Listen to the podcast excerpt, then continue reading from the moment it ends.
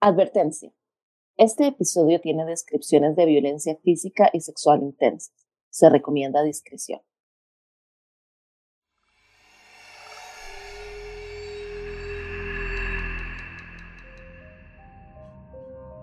Queridos vivos y muertos, bienvenidos a Cuentos de la Milpa. Yo soy Bea. Yo soy Raúl. Yo soy Joyce. Y yo soy Galel.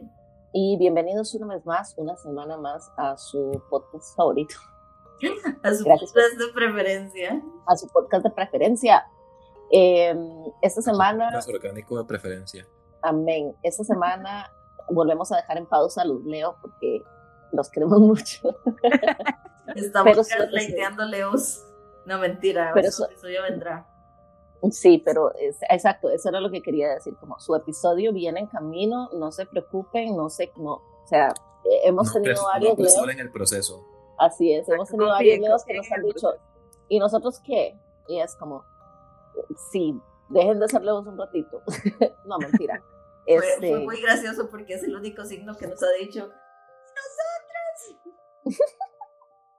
es, el único, es, es el único signo que siempre reclama cuando cuando le están dando atención negativa o no atención del todo. Y siempre en las cosas astrológicas. Honestamente, desde el fondo de mi corazón, yo puedo basurear a los leos porque tengo ascendente en Leo.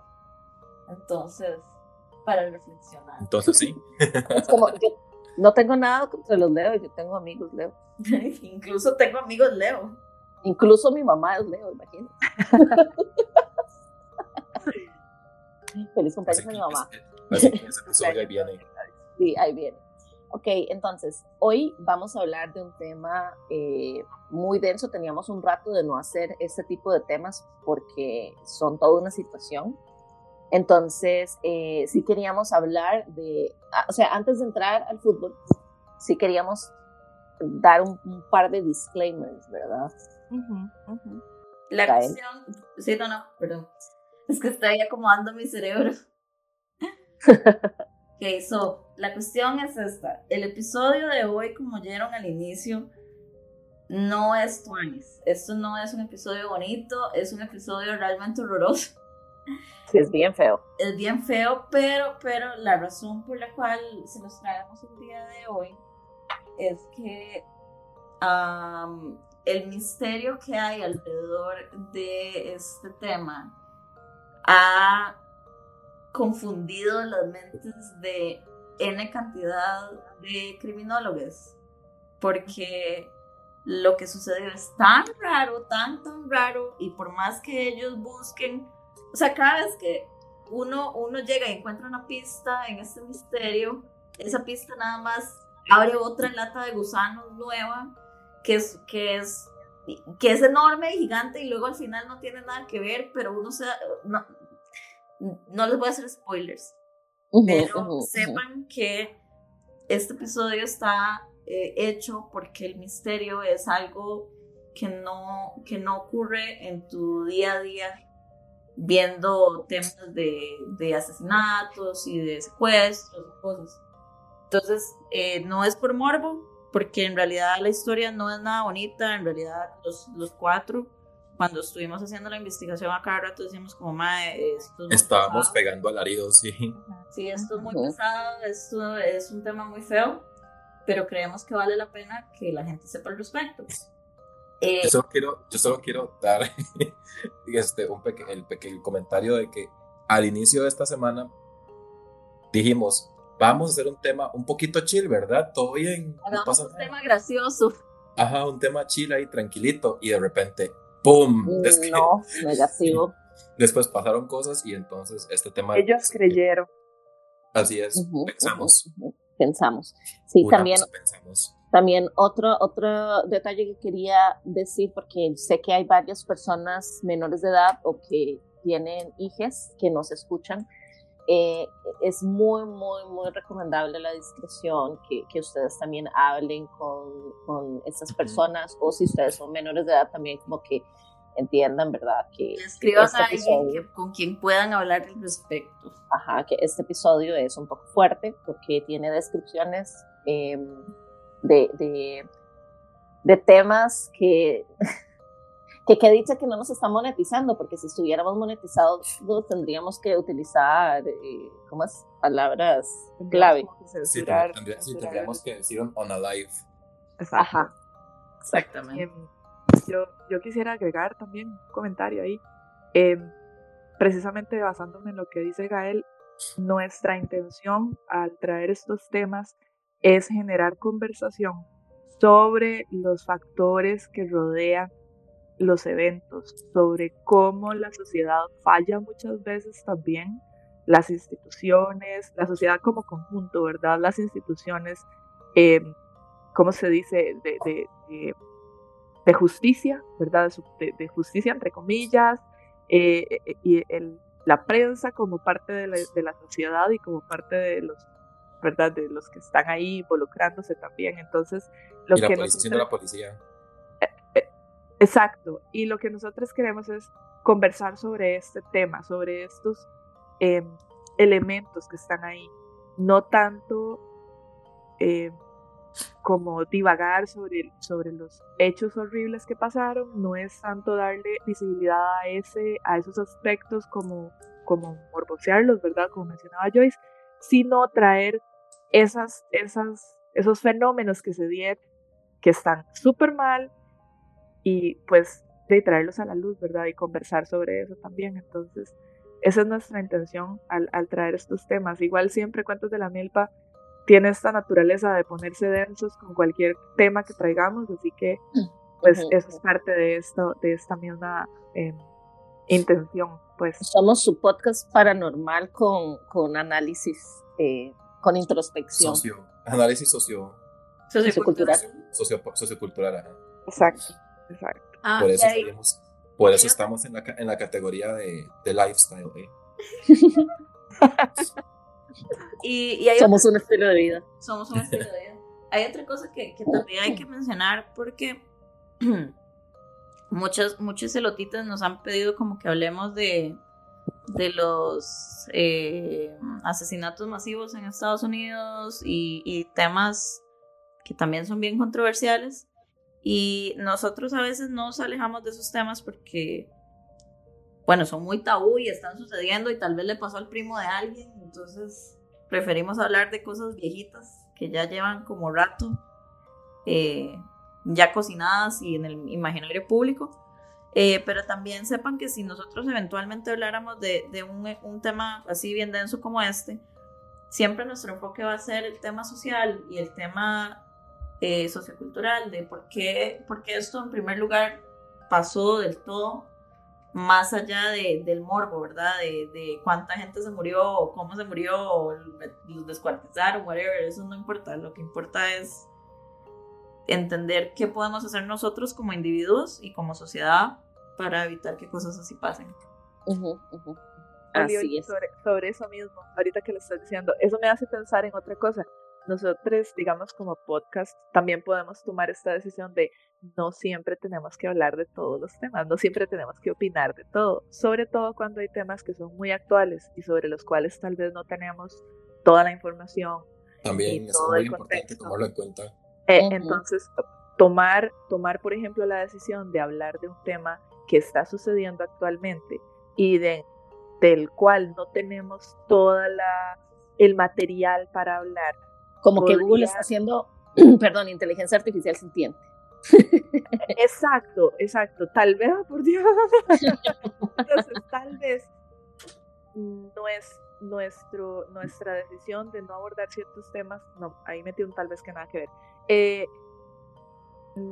digamos que no queremos tomar decisiones apresuradas, desinformadas y emitir criterios que estén eh, pues no, no, no bien, ¿verdad? No bien argumentado y tampoco no siempre tenemos como que ir en carrera a opinar sobre todo lo que está sucediendo actualmente.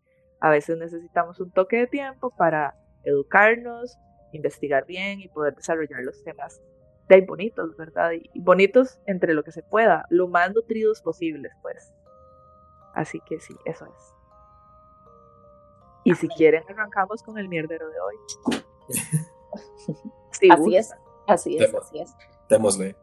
Sí, tal cual. Entonces, sí, no, los, o sea, toda esta, toda esta, esta introducción es para que puedan entender o tener toda la, toda la información antes de que, de que consuman el contenido que les traemos, porque sí nos parece que es bastante denso, bastante fuerte. Vamos, o sea, hicimos el mejor esfuerzo para cubrir la mayoría de detalles, em, pero sí queremos también como abordarlo de una forma muy delicada porque en serio que todo lo que sucedió acá es una vara súper densa. Entonces, sin más preámbulos, acá les traemos el caso de John Benet.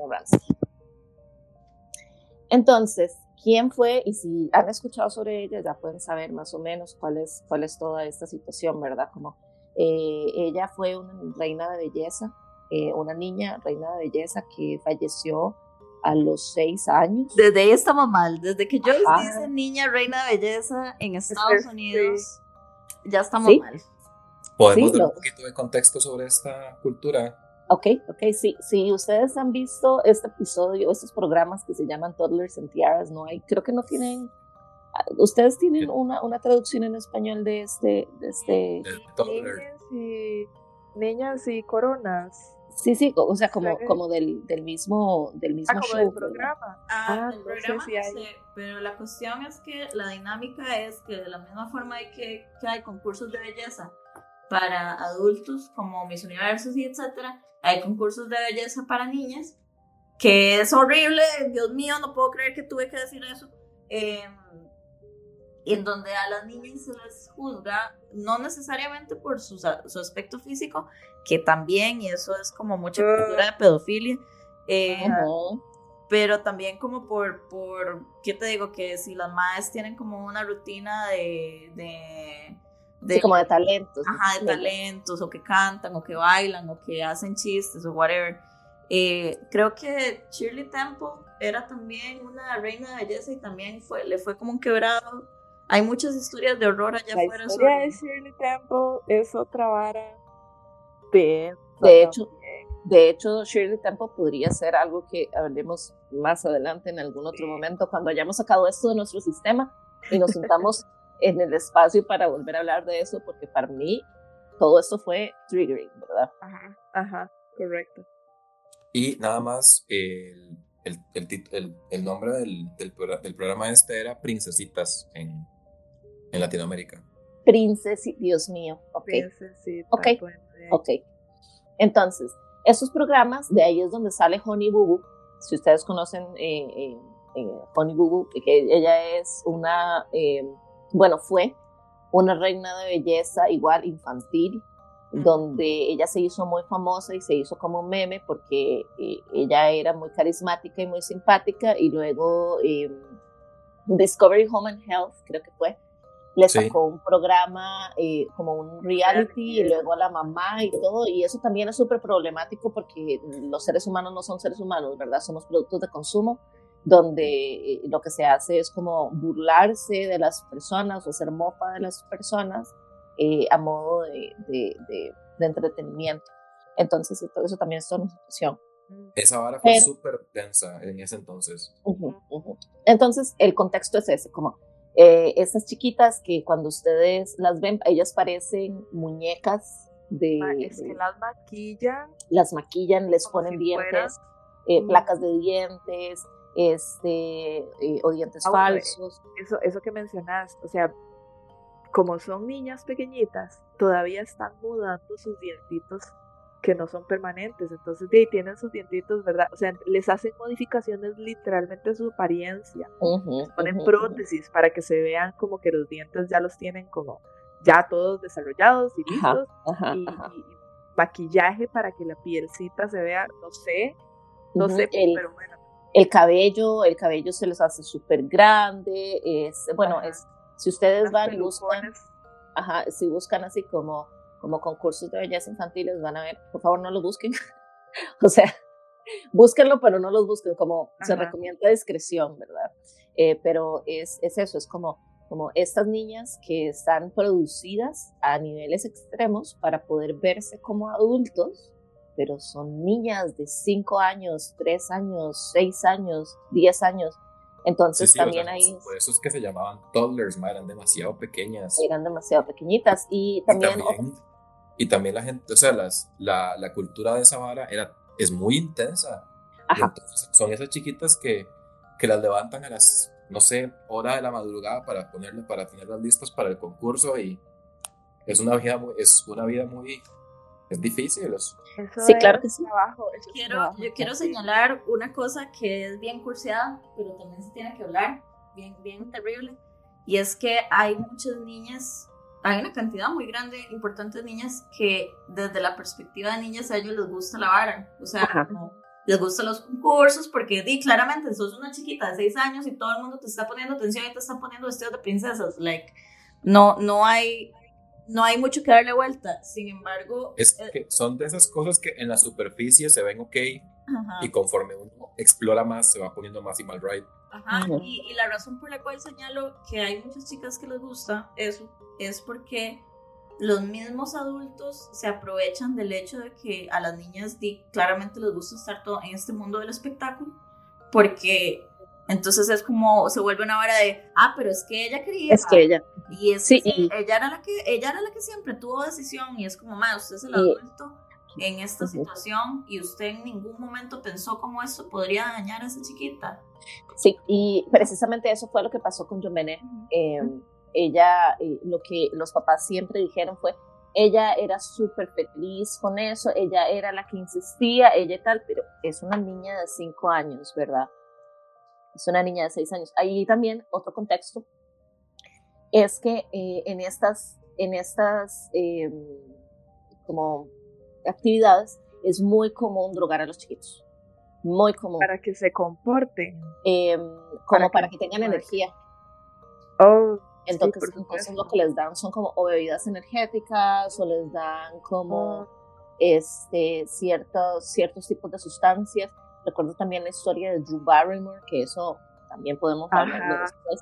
Pero la historia de Drew Barrymore también es eso, es como que ella era una niña actriz que se le drogaba para que ella pudiera ser más desenvuelta eh, y tuviera más confianza y tuviera más, este, fuera más extrovertida y al final de cuentas... yendo a, a, rehab, ¿verdad? Como con 13 años. Sí, 14 años.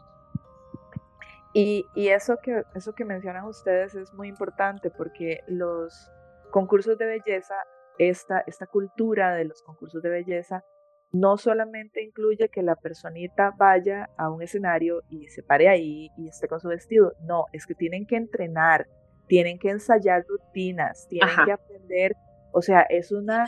Y tienen que hacer, tienen que hacer lobby, que eso es otro tema, pero... Exacto, es, es muy demandante, estamos, o sea, pensemos que eso es un trabajo, porque es una, es una actividad que tienes que volcarte durante muchas horas de tu día, todos los días, porque es algo que, o sea, ¿verdad? Es conseguir patrocinios, conseguir, eh, ¿verdad?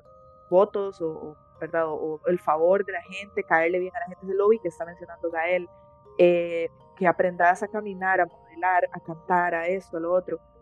Eso es trabajo infantil. Eso, eso no es, o sea, qué divertido sería si solamente fuera ponerle un vestido y que se suba a un escenario y todo el mundo le aplauda. Eso seguramente sería muy vacilón, pero no, incluye un montón de actividades y un montón de horas y por supuesto, eh, ¿verdad? La gente va a echar de, Ajá, y, y la gente va a echar mano de recursos que son no saludables, como esto, ¿verdad? Meterle sustancias para que la persona rinda más, Dios mío, es un chiquito. No, y eso es y eso es súper es súper hecho picho porque si están recurriendo a meterle sustancias para que el carajillo no se duerma es porque madre, la chiquita está hecha picha probablemente. Ajá, y, agotada. Y, hay otra cosa que, que quiero señalar. Uy, madre, este episodio va a quedar demasiado denso. Que es sobre el tema de seguridad para niñas y esto para los papás, mamás o personas que en general han tenido hijos eh, en su vida Em, tengan mucho cuidado con la imagen pública de sus carajillos. Como que por allá, digamos, vino el cambio de siglo y dejó de existir un mundo sin internet y, vino el mundo con internet. Y hubo un periodo donde todo el mundo quería subir todo a internet. Entonces subían constantemente y todavía muchos papás lo hacen, subir fotos de sus bebés, de las caritas, etcétera, y lo que, y esto lo estoy dando desde mi perspectiva de profesional en ciberseguridad, ¿verdad? Entonces... ¡Ulala! Sí, me ha costado mucho llegar a este punto, así que voy a echarme flores. Eh, sí, sí, pero es que... ¡Ulala!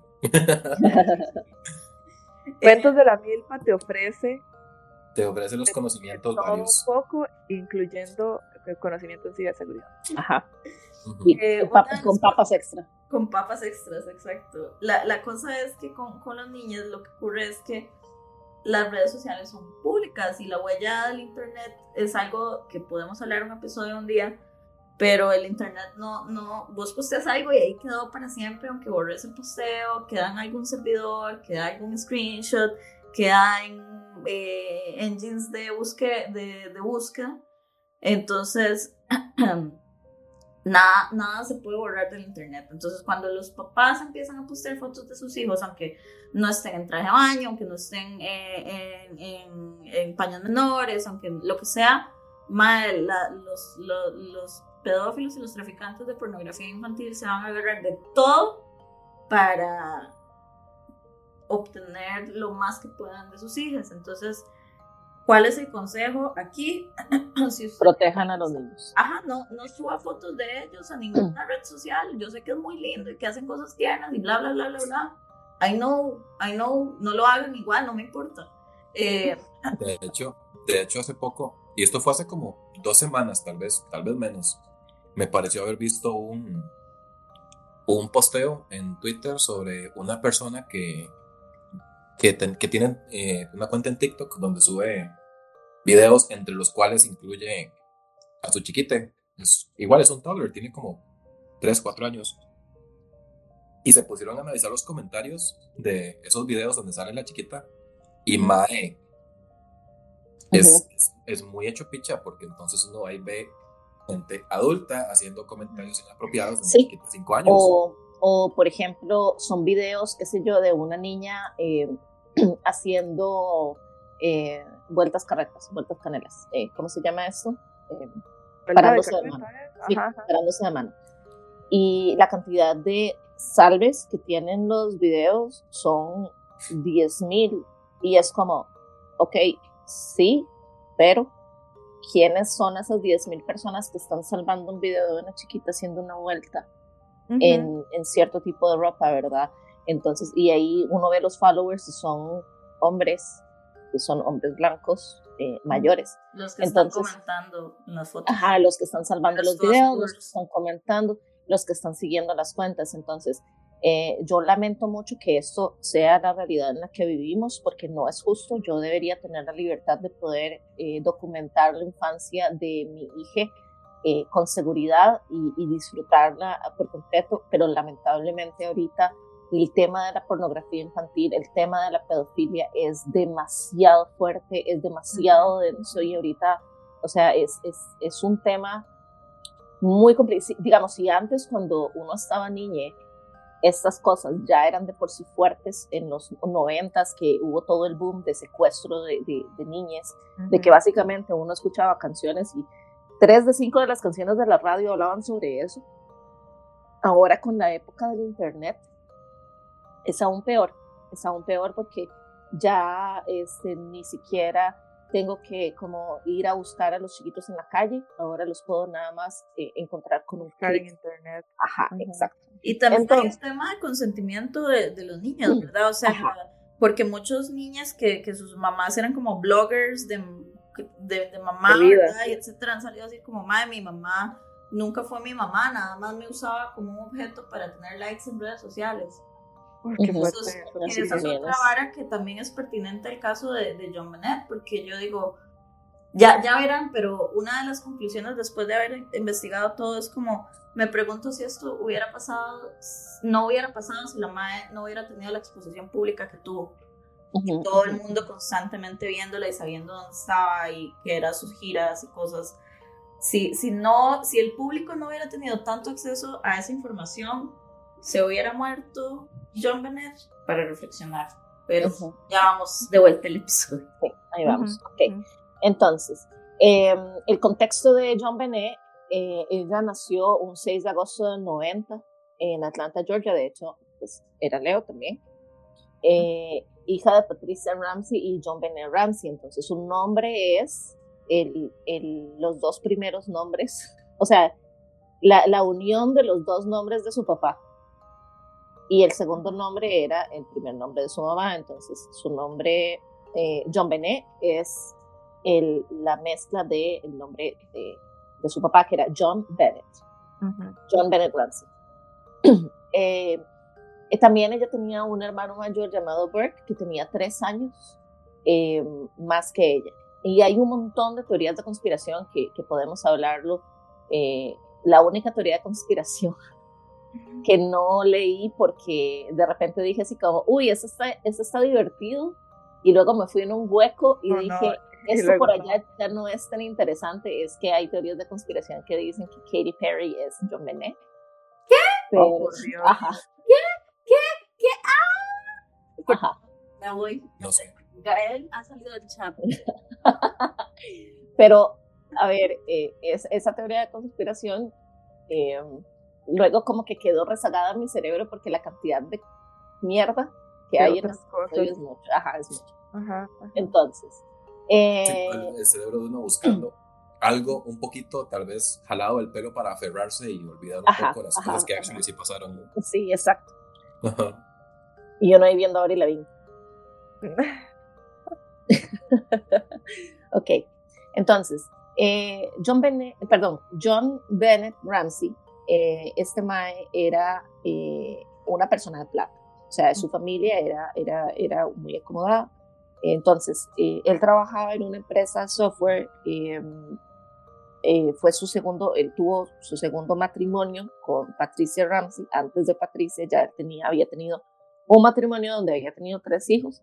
Entonces, él se casa con Patricia, Patricia tenía como 23 años aproximadamente cuando se, se casó con John, yo tenía, le llevaba 13 años más.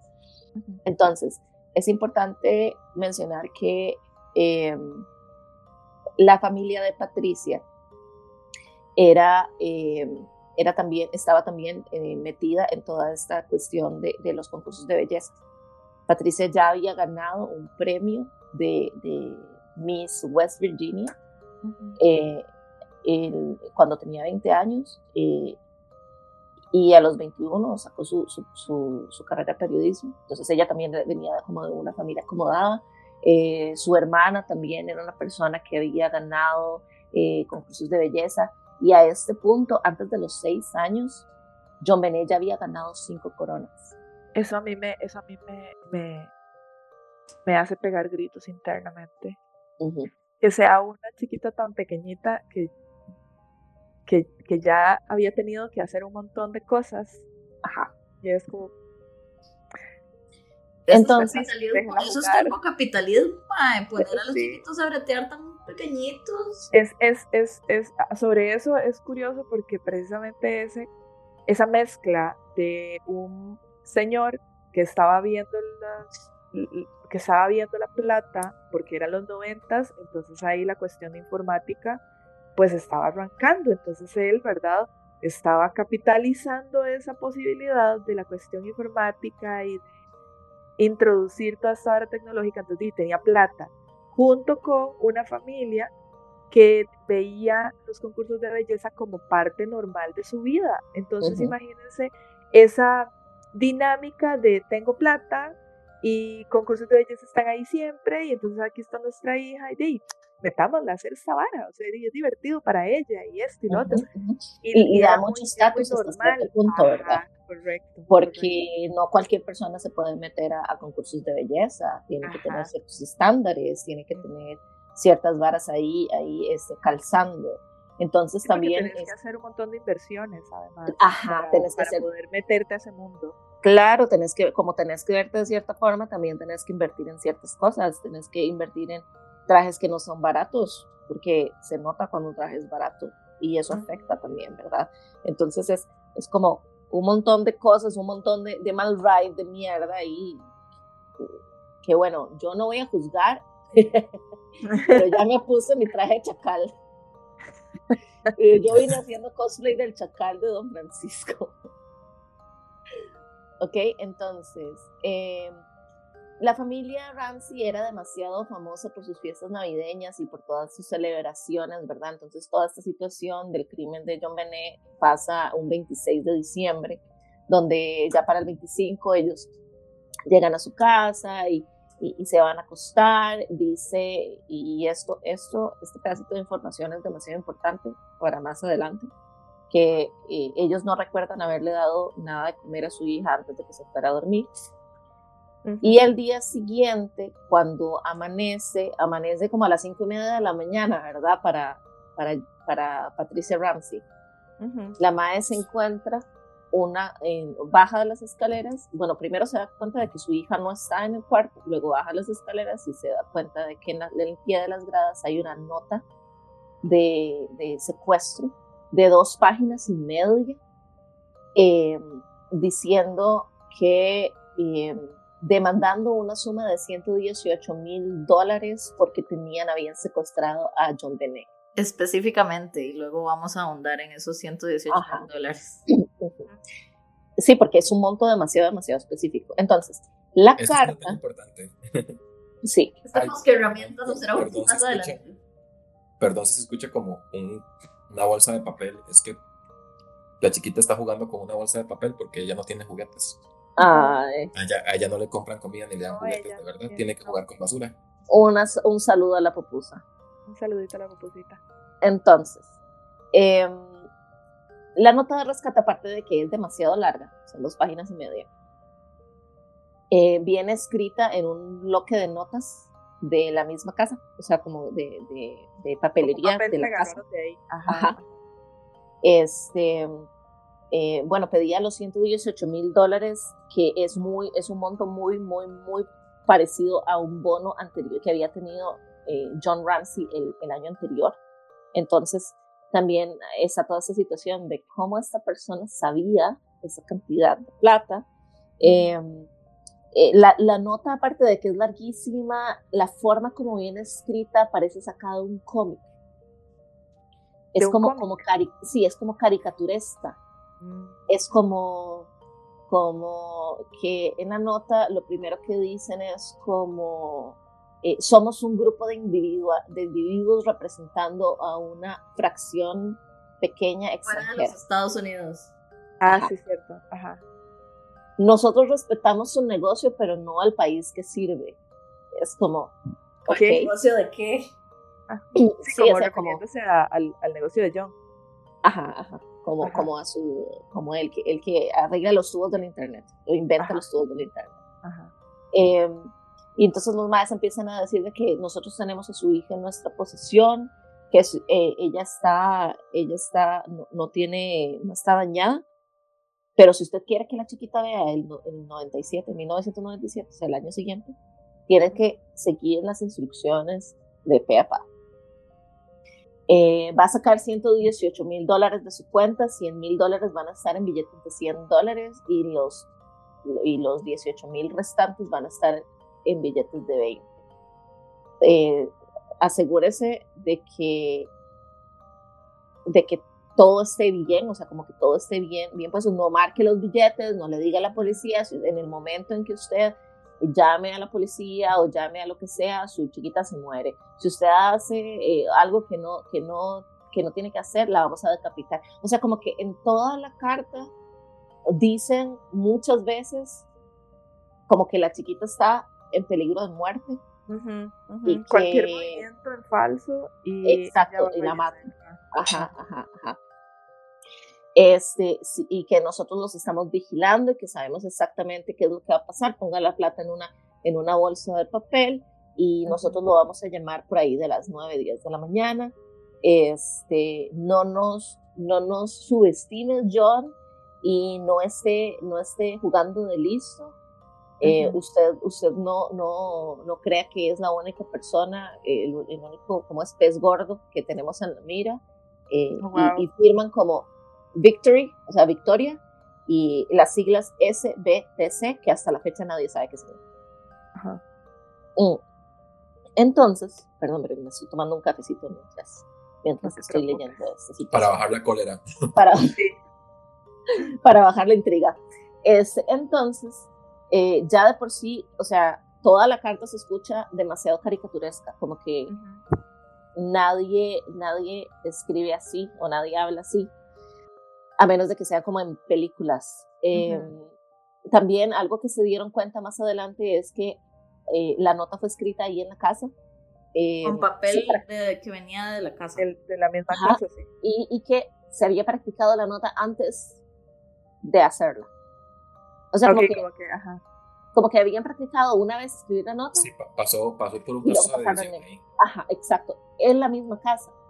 Entonces, una de las cosas que se dice es como, ok, eh, usualmente cuando alguien va a secuestrar a otra persona, ya todo eso está planeado, entonces ya todas las notas, todas las varas, todo lo que se va a dejar ya está listo y nada más como que eh, se hacen y se dejan las varas ahí, nadie toma, se toma su tiempo porque es... Sí, nadie se pone en ese lugar, en el lugar donde está haciendo el crimen. Ajá. Sí, es que, es que un secuestro siempre va a ser premeditado, o sea. Exactamente, exactamente, porque son muchos detalles. Entonces, entonces ya por ahí eh, eh, es, es, como una de las, de las cosas sketchy, o sea, las cosas raras, raras que pasaron Sospechosas, ahí. Súper sospechosas. Entonces, Patricia se pasa la nota por el culo y llama a las autoridades, llama a 911. Y otra de las cosas que pasa ahí. Ahora, esa, llamada, esa llamada al 911, para mí en lo particular, porque esa es la grabación en internet, si quieren ponerle pausa al episodio y buscarla. Ajá, ajá. Eh, a mí me parece sumamente genuina. O sea, la, la, mm, a mí también. La voz de la madre es como de, no, no sé qué está pasando, nada más ya me entré policía. Esto, esto, esto no es real. Ajá. Pero una de las cosas que también eh, se le achacó a Patricia, porque ella también fue una sospechosa muy importante del caso, es que en toda esta, esta cuestión de, de, llamar al FBI y de llamar o llamar al, al 911 y tal, como que ella, toda su, toda su, su intención fue, alguien hágase cargo de esto, porque yo no puedo. Como eh, alguien tome las riendas, alguien haga. Entonces, como que nunca hubo un, una, una, eh, una preocupación de la mamá, por decirlo de alguna forma, hacia la niña, sino más bien, sino más bien hacia lo que me está pasando a mí. No, o sea, como no puedo culpar porque puedo ver a demasiada gente teniendo esa reacción, así demasiada.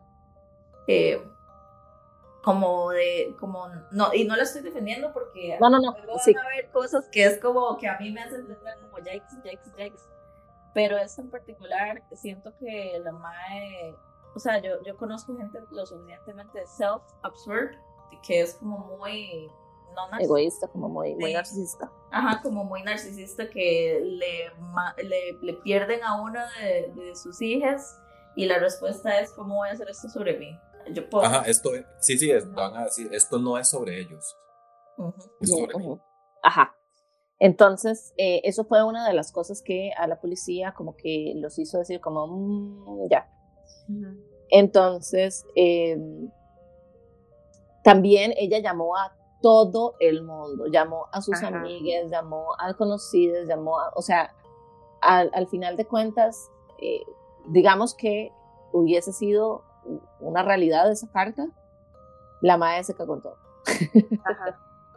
o sea, como que si la carta hubiese sido real de, de, de secuestradores, sí, ajá, sí, ajá, se mamó, se mamó tu hija, pues sí, ya, la madre, la madre la había matado, ¿verdad? A las 5.54 de la mañana. Ajá. Cuando la policía llega, no solamente llega a la casa y, a, toda esta, todo la situación que está pasando, sino también que hay un montón de gente. Entonces hay un montón de cosas que salieron mal desde el punto policíaco, pero es así, es, es una vara ridícula, es una, una vara que uno dice así como, madre, pero como esto es real, o sea, a mí la tele no me miente y yo he visto muchos. ¿cómo o sea, ya hemos visto suficiente, sí es. ajá, como para saber. Eh, no, como para saber que hay varas básicas. Sí, entonces, cuando revisaron, por ejemplo, la, la casa, ok, la, primero la policía llegó a los tres minutos. Entonces, eso fue súper rápido porque como era un pueblo pequeño, era Boulder, eh, Colorado, eh, ahí no pasaba nada virtualmente. Entonces la policía llegó súper rápido, y pensaron que era un secuestro, entonces todo empezó a salir mal porque asumieron que era un secuestro. Entonces, por ejemplo, revisaron la casa, pero solo revisaron las salidas, no revisaron todos los lugares. No revisaron todos los cuartos, no revisaron todo, todos, los, todos los lugares donde podrían haber posibles pistas. Eh, como pensaron que era un secuestro, solamente prohibieron el paso al cuarto de John Benet. Entonces, eso fue lo único como que, entre comillas, aseguraron. Estaba asegurado, ajá. Ajá, pero no aseguraron la cocina, no aseguraron el sótano, no aseguraron ningún otro lugar por donde pudieron haber pasado los posibles secuestradores. Todo, todo que si, si la persona escribió la nota en la casa, porque claramente se veía que le habían escrito en la casa, tuvo que haberse apoyado en algún lado, tuvo que haberse... Ajá, ajá, ajá, Como que posiblemente habría huellas en algún lugar de la casa. Sí, todo eso estuvo ah, contaminado. O sea, toda la casa estaba contaminada porque había demasiada gente, eh, la gente entraba y salía, eh, habían personas que se llevaban cosas. O sea, como que hubo, hubo evidencia que se perdió.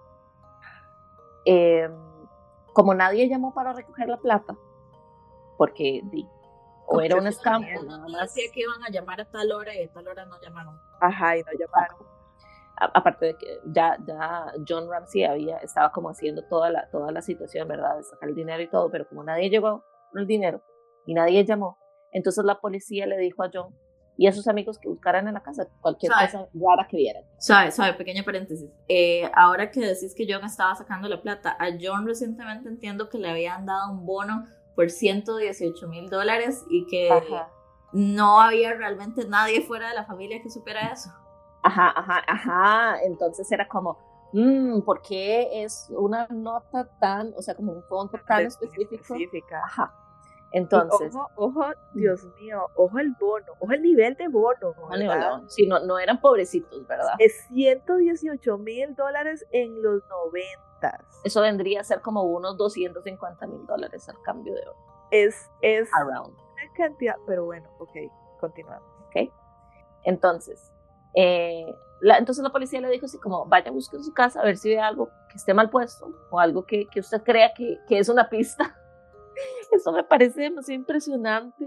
La policía literal le puso un badge y le dijo, tome, usted es policía ahora. Entonces, John llega, de hecho, esto es algo demasiado, demasiado frustrante porque la policía llega y hace un barrido superficial por la casa, uno de los policías en específico se fue al sótano, eh, vio, la vio una, una de las puertas y dijo, no, ¿para qué voy a buscar aquí si lo que yo estoy buscando son salidas o entradas a la casa, no un cuarto? Y se fue. Y de repente llega John como a la una de la tarde y busca en ese cuarto y encuentra a la chiquita. Entonces, él abre la puerta él, abre la puerta y lo primero que dice es como, bueno, primero siente un alivio porque la encontró. La madre creo que tenía como una bolsa, una funda en la cabeza. Este, y, es, y, entonces el madre la agarra eh, y luego le cae que está muerta. Entonces él agarra en sus brazos y se la lleva para arriba. Entonces arruinó toda la escena del crimen, eh, contaminó toda la escena del crimen. O sea, todo, todo eso estuvo mal. Y, y lo peor es que, ¿cómo puedes responsabilizar al MAE? O sea, ¿quién podría decirle al MAE, hoy no debiste hacer eso? es una persona que no tenía la preparación. No, es que él no tenía que haber estado haciendo eso desde un principio. Era la policía quien Exactamente, exactamente. Es, es también hay, hay, que tomar en cuenta también un toquecito la cuestión del, del contexto que era un pueblo relativamente pequeño. Ajá, Y, que, y que la policía no tenía experiencia manejando este tipo de investigaciones. Eso es, muy, muy importante. De las personas que trabajaron en el caso, no había nadie que tuviera experiencia en homicidios. Entonces, todos los protocolos de, no los siguieron. Y por eso fue que. de evidencia y la vara, de este, este, tipo, de cosas fue un, fue un fucking desastre. O sea, quien tendría que haber encontrado la situación no tendría que haber sido el papá de la víctima. Me parece muy doloroso para el madre también. Entonces, eh, habían varas que no calzaban, porque cuando ya se hizo la autopsia, bueno, la, autopsia oficial lo que dice es que eh, John Benet falleció de asfixia y de un trauma cerebral. Entonces, cuando a ella la encontraron, la encontraron con las manos atadas, eh, con un cordón, eh, con un cable en, el cuello y con un, y en, el, en el cable estaba amarrado un un eh, pincel de pintura. que se utilizó también como a forma de garrote. Entonces ella tenía una herida en la cabeza y también estaba pues, asfixiada. Em, cuando hicieron la autopsia, le encontraron en su pancita pedazos de piña. Entonces ahí es donde, donde la, eh, eh, los, los papás dicen que ellos no recuerdan haberle, haberle dado nada de comer. Cuando hacen o cuando revisan la casa, lo que se dan cuenta es que en la encima de la mesa del, de la cocina hay un tazoncito con pedazos de piña que tienen las huellas dactilares del hermano, del hermano mayor. Entonces ahí hay otro, otro, eh, pasa otra situación porque entonces ya la policía empieza a pensar que el crimen no fue alguien externo, fue alguien interno. Fue alguien de la casa, fue alguien de la familia, ya sea el papá, la mamá o el hermano. Y como la policía se cierra en eso, toda la investigación se basa en culparlos a ellos. Siento, que aquí fue donde ya la investigación se fue. Totalmente. se fue a la verga, sí, porque entiendo que los demás tuviesen diferente, o sea, una hipótesis principal o una, una principal teoría de qué fue lo que pasó, pero tampoco, o sea, no era suficiente como para decir, ok, esto de fijo fue esta gente y fijo no fue nadie más. Sí, de hecho, lo que siguió a partir de ahora fue un circo mediático, porque como John Benet era esta reina, esta mini reina de belleza, no le quiero decir así porque eso no es lo que son, pero eh, como salían todos los pageants, etc. Sí, era, era una figura casi pública, digamos. era una figura pública, gracias.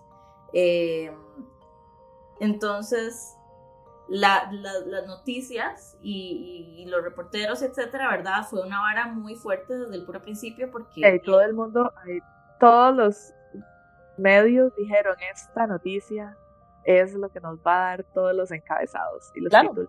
Ajá, y, y, entonces lo que pasa es lo siguiente, llegan los, los, la media y, en ¿verdad? Empiezan a preguntarles a los policías como, bueno, ¿ustedes qué piensan que, que ocurrieron? Pero todo esto como en el transcurso de una semana, ¿verdad? Porque a John Bennett, todo como que explotó muy rápido. El cuerpo de ella fue encontrado ocho horas después de que se reportó la desaparición. Em, los policías dijeron como tenemos la, la, teoría principal de que esto fue lo, eh, perpetrado por alguien de la familia.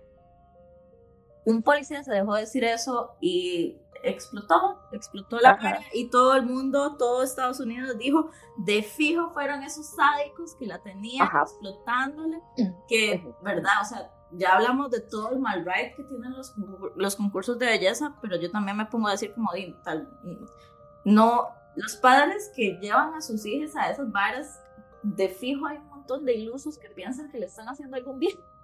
Sí, claro, porque, a ver, la intención nunca es hacerle daño a sus hijos, ¿verdad? O sea, independientemente si les, están, si les estén haciendo daño o no, su intención nunca va a ser, ah, yo quiero que, que mi chiquita se muera.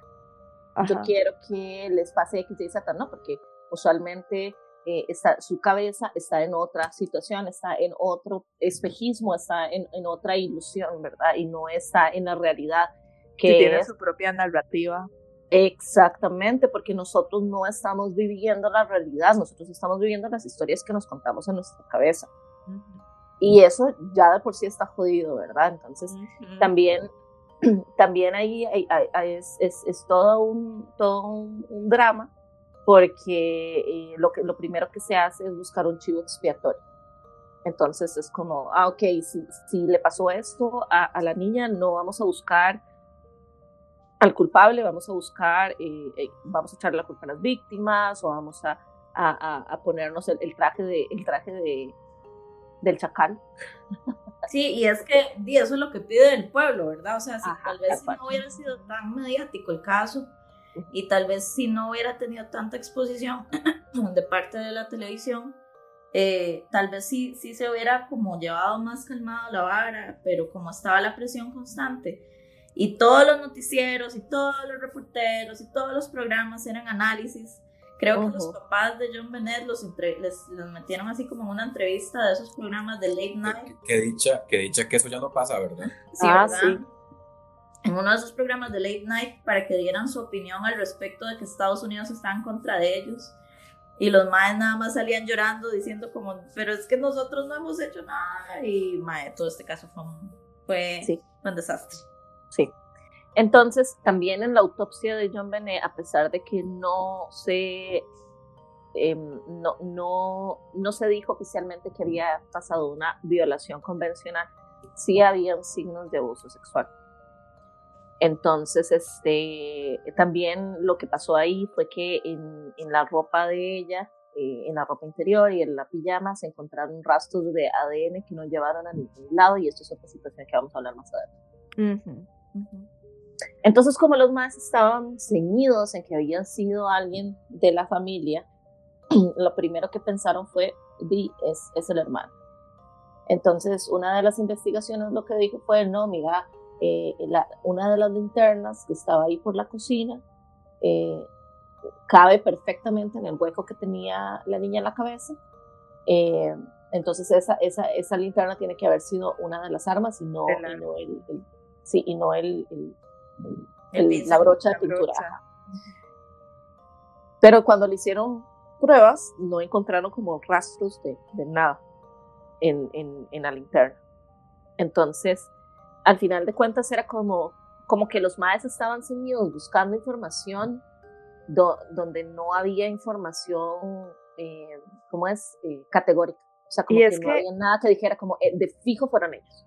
Y es que, digamos, la policía en el momento en que decidieron que las personas culpables eran los papás de John Bennett, se les hizo lo que hablábamos en los extras, la visión de túnel, ¿verdad? Ahora lo que voy a hacer es demostrar que estas personas son culpables entonces, todos mis esfuerzos, exacto, todos mis esfuerzos van a orientarse a demostrar esta culpabilidad que ya yo decidí que es.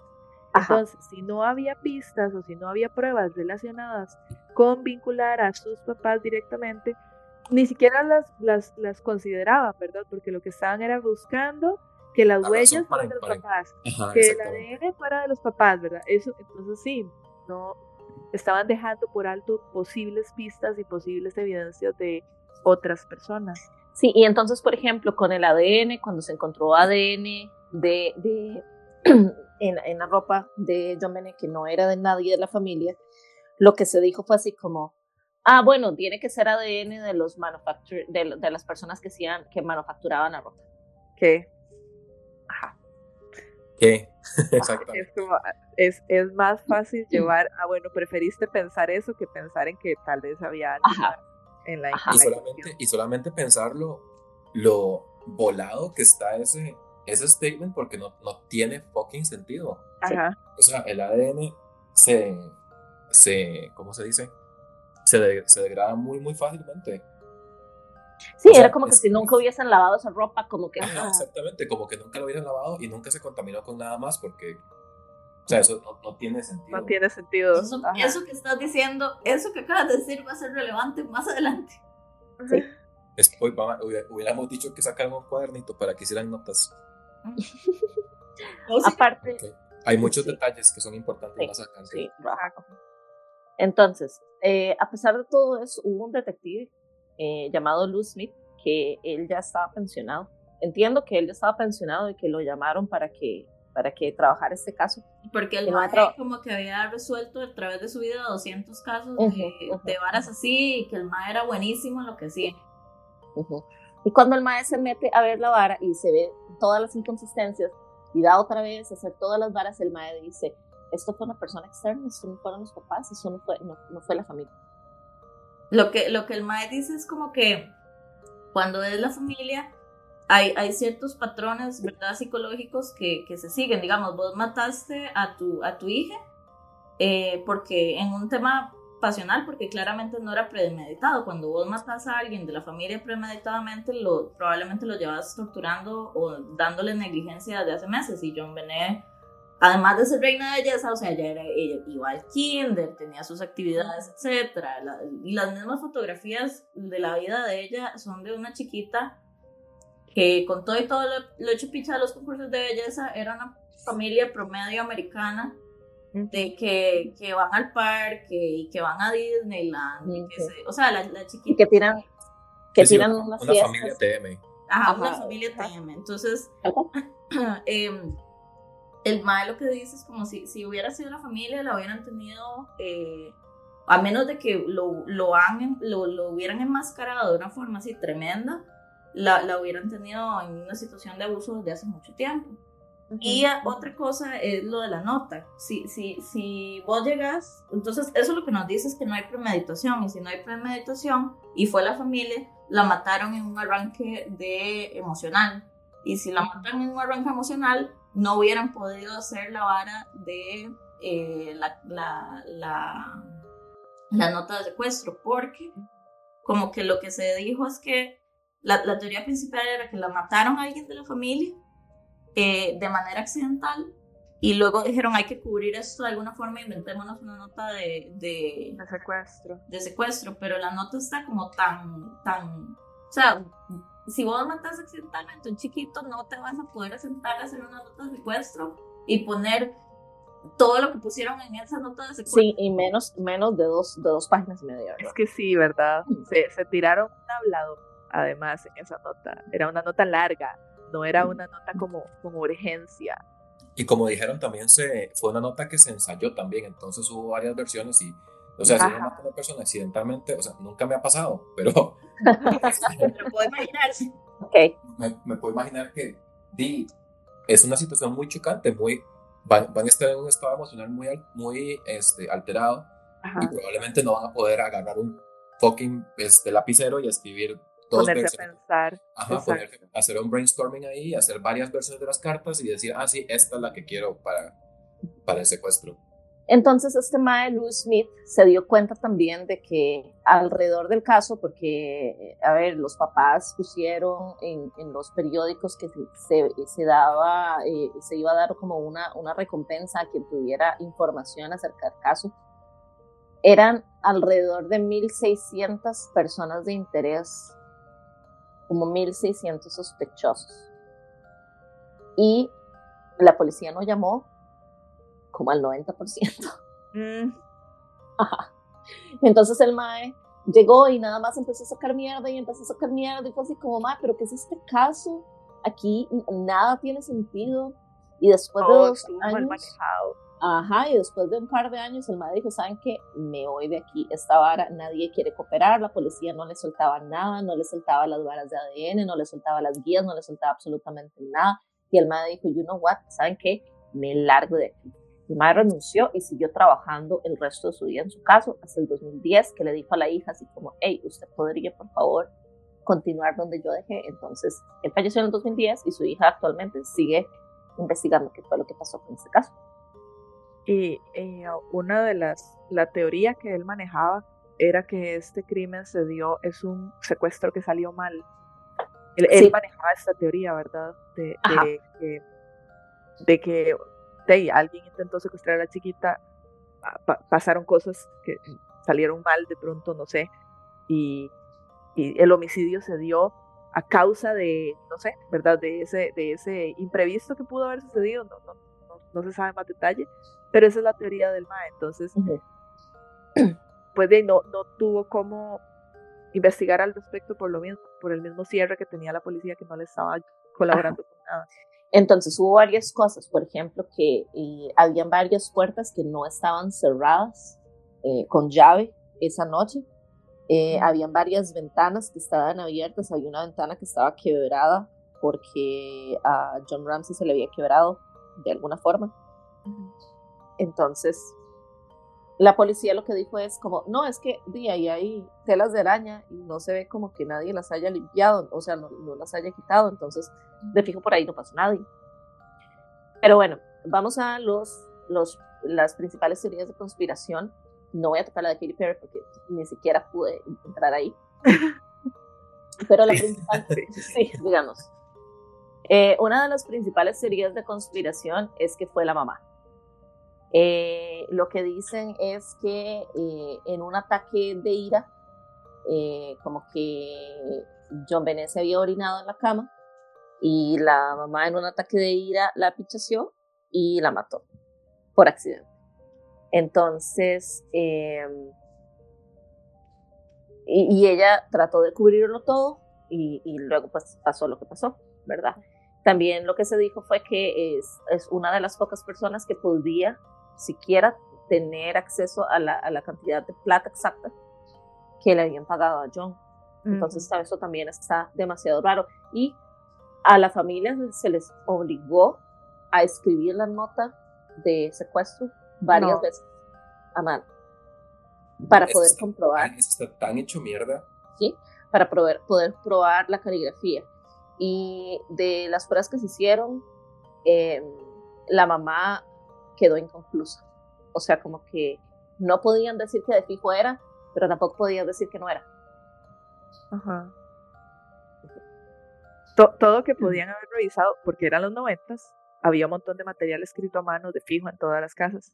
Entonces, como que digo yo, podías haber comparado con la caligrafía de los materiales que ya estaban. Yo, yo no sé cómo funciona eso. Ok, sí, pero sí es cierto. Pero, pero no, no, yo entiendo que sí le hicieron a ella y a toda la familia la, la vara de la caligrafía, ¿no? Sí, sí, sí, eso es lo que estamos diciendo. agarraron... Perdón, entendí otra cosa. No, no, no, sí, los hicieron reescribir la, la misma carta una y otra vez. O sea, varias veces. Ellos tuvieron que escribir cada uno la carta de, de secuestro para poder comprobarlo. Lo que pasa es que a los resultados, eh, en los resultados que, que, dieron, no quedó como, como que no podían descartar completamente que, que, la letra no era la de Patsy, pero tampoco tenían nada que dijera así como sí, de fijo fue ella. Ay, como que había una escala Ajá. donde de, del 0 al 5, donde 0 significa que de fijo esa persona lo escribió Y cinco significa que hay demasiadas diferencias como para poder llegar a, un, a una decisión concreta y que la MAE lo que se sacó fue un 4 cuando, cuando hizo la, la, el test. Exacto. Entonces, eh, a pesar de como que habían cosas ahí sketchy, no, no hubo una evidencia real como, como, como fehaciente. Otra de las, de las em, de las teorías de conspiración y a ver, francamente y con la mano en el corazón, yo pensaba que esto era lo que había pasado hasta que me metí a investigar esto a fondo. Eh, la otra teoría es que dice que el hermano la mató, eh, como que el mae estaba comiendo piña y la carajilla le agarró una de las piñas, entonces eh, el mae en, en, un ataque de furia la mató y la mamá se dio cuenta y, lo ayudó a esconder toda, ajá, toda la situación y a encubrir todo y, que nadie se diera cuenta. De hecho, una de las cosas que dicen es que el carajillo no se despertó como hasta las 10 de la mañana. O sea, como que, que, que la mamá les dijo así como, no, mi, mi, hijo no se despertó en ningún momento. Del, del, o sea, como que él se fue a dormir y durmió toda la noche hasta el día siguiente a las 10 de la mañana y lo cual contradice el hecho de que haya un bol de frutas con las huellas digitales del mae. pero igual. Ajá, pero igual tampoco, tampoco es como que se pueda decir que, que sí. De hecho, eh, la cantidad de, de, entrevistas que les hacían a ellos como familia, eh, lo que hacían era como tratar de, de, ponerlos a ellos como los villanos y entonces ellos hicieron un montón de demandas, pero demasiadas demandas a la cadena CBS, em, em, a Dr. Phil, creo que fue como a un montón de, de, de, cadenas. que les, estaban haciendo ajá, se les demandó, sí, se les demandó por, por difamación. Ajá, Entonces, eh, esas eran como las, las, las teorías más fuertes que pasaban, que, que se creían. Ahora, hay un par de, de, de, otros sospechosos, o sea, hay muchos, muchos sospechosos, ya, ya sabemos que eran como 1.600. Más de mil. Ajá. Eh, incluyendo, por ejemplo, vecinos, eh, personas que, eh, compañeros de trabajo de, de, John Ramsey, que también tal vez tenían, tenían la información de la, de la plata, este, etcétera, etcétera. Pero hay dos personas en específico que a mí me llamaron más la atención. Hay, algo, hay algo que quiero decir antes de empezar en esas dos personas que son, ma, eso es un hueco. Eh, y es que cuando se hizo el análisis de ADN y se encontró el, porque eso, eso sí es importante saberlo antes de decir esas dos cosas. Ah, cuando se hizo el análisis del, del el ADN que fue encontrada en la ropita interior de ella, em, se, se, comparó en la base de datos del, del, FBI, que es una base de datos divulgarmente grande, y de 165 mil eh, personas que tenían en la base de datos, el ADN no coincide con ninguno y tampoco coincide con nadie de la familia. Entonces, hasta este punto de incluso luego cosas sí, ocurren. callejón sin salida, digamos. Ajá, luego cosas ocurren y, y, y, respecto al ADN, que son otro, otro ride, pero hasta este punto en el caso, no, la, la, la base de datos y el ADN que se ve ahí no, no, no aparece en ningún lado. Listo, y ahora sí yo dije. Ok. Entonces, el primer sospechoso, el primer sospechoso más fuerte es eh, Gary Oliva, que en ese momento era un em, sex offender. El caso es que él tiene antecedentes. Ya estaba en una base de datos con antecedentes por abuso sexual. La cuestión, lo que pasa en Estados Unidos es que cuando a uno lo encuentran o lo, lo, lo culpan o lo, lo cargan con eh, crímenes de, de abuso sexual, la persona tiene que ir a registrarse en la ciudad y decir, yo soy una persona que tiene estos antecedentes. Y yo estoy en una base de datos de, eh, de, de, abusador sexual. Entonces, eh, también eso es todo un hueco. Pero bueno. Es un hueco y un puro mal right también. Es un puro, un puro mal right, sí. Entonces, este, cuando John Benet fue encontrada eh, muerta, eh, en, en, esa misma, como en esa misma semana o en ese mismo tiempo, eh, Gary Oliva estaba viviendo en esa área de, de Colorado. Eh, cuando lo encontraron, eh, la, la, policía encontró, se supone, un, un, recorte de, de, de revista de, de, la carita o de, John Benet. Una foto de ella. Ajá, en su, en su mochila cuando lo, cuando lo, lo arrestaron de cargos. Eh, de cargos de drogas en el 2000. Pero lo que se dice es que Oliva llamó, o sea, como que en esa misma semana o en esos mismos días eh, de, del crimen con John Benet, de John Benet, él llamó por teléfono a un amigo diciéndole que había lastimado a una niña pequeña, que había lastimado a una niña pequeña. Este, y lo también otra cosa que, que fue demasiado, demasiado este, eh, como evidente y, y, muy perturbador fue que la forma como se, se estranguló a John Benet calzaba con la forma como este Gary Oliva había eh, atacado a su mamá. Uh -huh. Como que él la había tratado de, de, de estrangular, de, de, estrangular de la misma, misma forma. Entonces, este, eh, al final de cuentas a él no le, no le, no, no lo sentenciaron por nada, o sea, lo limpiaron, o sea, como que nunca le, le, le, No lo pudieron como vincular. No, no lo pudieron vincular directamente, lo que sí pasó fue como que se dieron cuenta de que el también tenía pornografía infantil. Ajá. Entonces... No, no era, eh, no era la, la, razón por la cual lo estaban buscando, pero hey, al menos se a relucir eso. Ajá, exacto. Entonces fue como, ah, oh, ah, ok, ok. Eh, y el otro, eh, la otra persona, uf, esto es bastante denso y desde antes, desde antes de empezar a hablar sobre esto, quiero dar un, un, un disclaimer. La persona de la cual vamos a hablar eh, es una persona trans, es una mujer trans, uh -huh. que, a la cual vamos a respetarle sus nombres, sus pronombres y, y todo.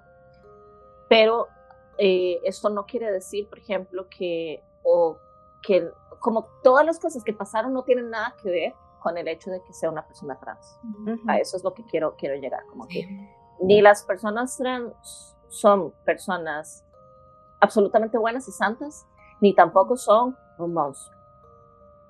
Son personas. Ajá. Seres humanos. Todos los demás todos los seres humanos, exacto. Y, y la razón, y, y yo quiero piggyback en ese comentario y decir la razón por la cual hacemos esa aclaración es porque eh, a las personas trans en el sistema judicial se les castiga doble. No solo se les castiga por el delito que hayan cometido, sino por el hecho de ser trans y se asocia el hecho de, de ser trans con el delito que cometen. Entonces, a una persona cis, cuando una persona cis cumple un, eh, comete un delito, solo se habla del delito que cometió y ya. Es como, bueno, esta persona cis mató a alguien, entonces es un asesino, punto.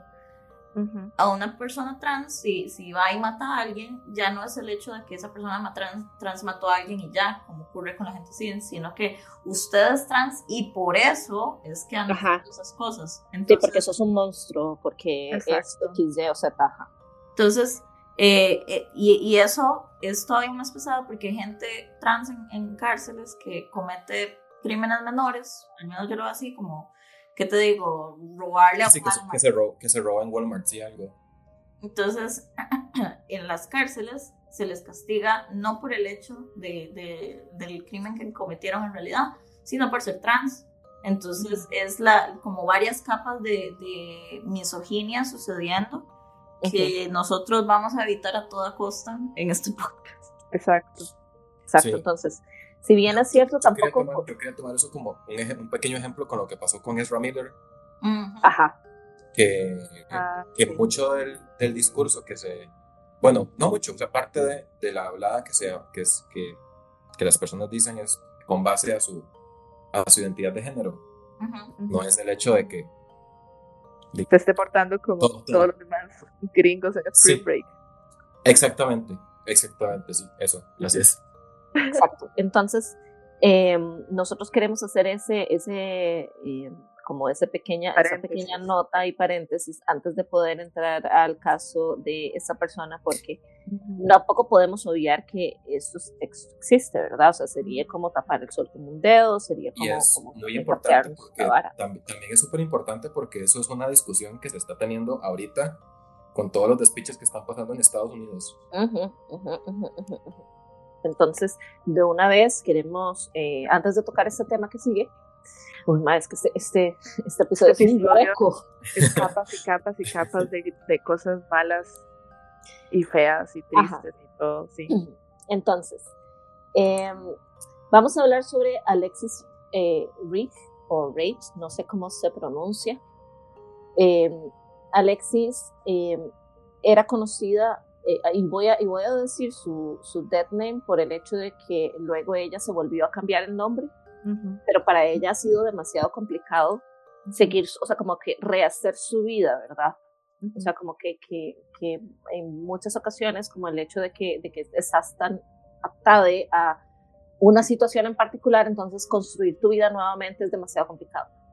Entonces, Alexis slash eh, eh, John Mark Carr, eh, ella fue una de las principales sospechosas de, eh, del asesinato de John Benet, porque, eh, o sea, y yo todavía no logro entenderlo. O sea, yo estoy tratando y, durante todo el, todo el tiempo que estuve investigando esto, estuve tratando como de que mi cabeza hiciera sentido qué es lo que pasó con esta persona, pero nada más no, no entiendo. Entonces, em, ella en algún momento de toda la investigación em, eh, se declara culpable de haber eh, matado a John Benet eh, y da con lujo de, detalles específicamente cómo la mató y cuáles fueron las agresiones sexuales que cometió contra ella. La policía, como que ya esta persona había estado como en eh, on and off eh, problemas con la policía también por, por, eh, por asalto sexual y por posesión de pornografía infantil. Entonces, cuando la policía empieza a seguir el rastro, la encuentran en Tailandia. Entonces, al final de cuentas, lo, una de las teorías que se dice es que esta persona tenía, estaba obsesionada con el caso, porque toda la información que dio eh, acerca de cómo había cometido el crimen era información pública que uno podía ver en entrevistas, en el periódico, si investigabas un poquito sobre la vara, ibas a saber todo porque todo estaba público. O sea, todo fue un show tan mediático que toda la información de este caso estaba accesible para todas las esa, personas. Esa es otra vara. Ya mencionó que, que la policía le dijo a la prensa, sí, esto, esto eh, fue algo familiar, ¿verdad? Pero también me parece que hubo evidencia que se filtró a los medios, como fotos y cosas, si no me equivoco. Entonces hubo un montón de, evidencia y de, y de, material que en teoría el público no tenía que conocer, que de igual todo el mundo ya lo conocía. Y, continúe, perdón. Es que digo, lo mismo, el caso, el caso se manejó súper, súper mal, en gran parte porque el, el cuerpo policial no tenía no tenía, o sea, no sabía lo que estaba haciendo básicamente. Sí, y, eso es muy importante porque una de las razones por las cuales no se revelan todos los detalles de un caso es para evitar justamente que llegue gente a montarse en la fama. Yo no sé por qué alguien querría decir como así, yo cometí un delito todo hecho picha y llevarse secreto, yo, o sea, yo no lo entiendo, pero yo no soy Leo, entonces eh, la madre vi una oportunidad y la tomé. Eh, sí, sí, todo bien. Eh, pero, pero los, no, no, no se publican todos los detalles de un caso para que si llegue alguien y dice, sí, yo lo hice y da un detalle que los policías saben, pero no, no, es, no es de conocimiento público, entonces ah, bueno, ahí está. Exacto. Entonces, Alexis había, eh, había perdido como su familia y, su carrera y todo. Ella era profesora de, escuela. Eh, en el 97 cuando la, la, condenaron, o no la condenaron, sino como fue la principal sospechosa de un asesinato, de, también de, de una niña eh, en California. Y también se, se le encontró pues eh, pornografía infantil, entonces en ese momento no, no, la pudieron condenar por el hecho de que no, como que no se armó un caso en contra, lo cual me, me parece también demasiado perturbador, como cuál es el problema de Estados Unidos en detener a sus pedófilos. O sea, cuál... Me, me cuesta mucho entenderlo porque si son personas, por ejemplo, Em, personas racializadas que hacen, que hacen eh, crímenes de marihuana o de, cannabis, que ya en lugares donde están legalizados y todo, y aún así se van con todo el peso de la ley, las personas latinas también, este, las personas de ciertas cosas muy específicas, pero las personas blancas que están eh, em, matando a sus chiquites o todas estas situaciones de de, de, pedofilia y tal, que es demasiado, demasiado denso, que es, son temas que hemos visto una y otra vez, eh, refiérense al capítulo de Pizzagate. Ajá. Sí. Porque eso también fue, toda esa situación, o, o, de, por ejemplo, de cómo hemos visto de Harvey Weinstein y de, ¿cómo es que se llama este otro mae? Eh, Kevin Spacey. Epstein. Sí, no, pero el, ah, el, el yo sí, a todos esos. ¿De cuál de todos? Yo, Donald Trump. Sí, el mae que se ahorcó. Sí, Epstein. Ay, ah. este, sí, Epstein. Ese fue Epstein, ¿no? Sí, sí. Pero, no, ese no era, ese no era... Ese lo murieron. Es que, es que está, sí, es que es sucedido, sí. pero no. Ajá, ajá, ajá. Sí, estaba, estaba pensando en Weinstein. Ah, sí, eh, pero no, ese es otro, otro lata del gusano. Ajá, pero, ajá, pero, o sea, todas estas cosas están ahí. O sea, todo esto está unido, no es como que, ajá, no es como que esto por separado pasa aquí, de repente esto por separado pasa allá, sino que toda la, el cochambre de pedofilia que hay en este país, como el otro día puse, puse un estado en Instagram que, en el cual pienso constantemente que era como, y no te quejes de tu vida, hay personas que literalmente viven en Estados Unidos. Tal cual, un saludo para los elotitos que nos están escuchando de Estados Unidos, lo siento mucho. Pero Pero entonces... La mejor de las suertes. Así es. Amén. Entonces, este, eh, tres doritos después, en el 2006, se encuentran unos correos incriminatorios de Alexis donde ella habla sobre, eh, sobre todo lo que le hizo a Benet y ahí es donde la arrestan en Tailandia y luego este, le hacen preguntas sobre todo y no, parece que, que no, que nada más, eh, ah bueno, y le hacen la comparación del ADN y tampoco da un match. Entonces, eh, lo, que, lo que se parecía y se concluyó fue que esa persona este, nada más eh, tenía demasiadas ganas de ser famoso, que era un pedófilo que tenía ganas de ser famoso. entonces, este, ah. que querían y quería que su nombre estuviera asociado al caso. ¿Por qué razones? Que es lo mismo que decía ahora Gael, como yo no puedo empezar a entender por qué. Porque alguien eh, quería involucrarse en algo así. Es que también, a ver, yo tampoco puedo entenderlo, pero muchas veces he visto que como que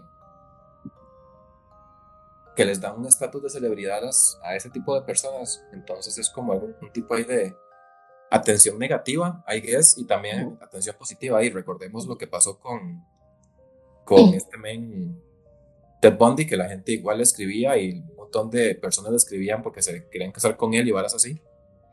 A pesar de, a ver, de que todo lo que hizo está muy comprobado, etcétera, de igual manera le dan una, un estatus de celebridad, entonces supongo que por ahí tal vez. Como es toda, toda, atención es buena atención. Ajá, exacto, toda publicidad es buena publicidad. Ajá.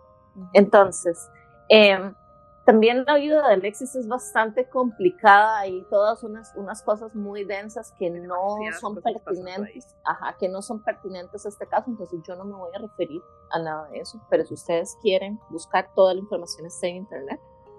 Eh, yo no quiero hablar más acerca de, de, de, toda esta situación porque me parece que esta persona en específico es muy complicada, o sea, es muy compleja, todo lo que está sucediendo ahí es demasiado complejo entonces tampoco quiero como simplificar todo en un podcast de una hora y media. Como que no, no, no, no es justo. A pesar de que esta persona, eh, uno no, se, no le deba nada ni nada, o sea, es, es, es todo es muy complicado.